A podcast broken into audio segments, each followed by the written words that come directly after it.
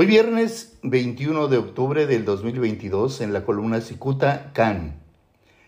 Triturados sus residuos de su maltrecha dignidad, el impresentable diputado local petista Marco Antonio Vázquez Salinas apenas emitió un sordo gemido ante la lapidaria frase que lanzó el martes 4 el delegado federal único en Baja California, Alejandro Ruiz Uribe.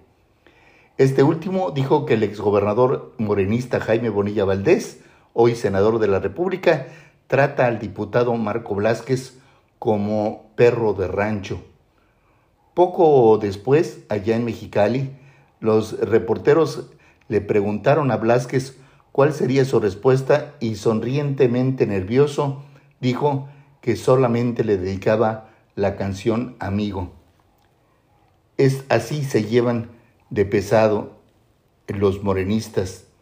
A propósito, el columnista se resiste a divulgar asuntos familiares, aún tratándose de escándalos donde hay niños de por medio.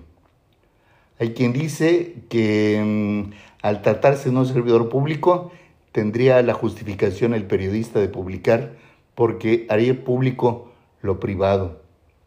Si además ese servidor público estaba bajo los influjos del alcohol, la situación se torna muy grave, se torna terrible. Muchas gracias, les saluda Jaime Flores.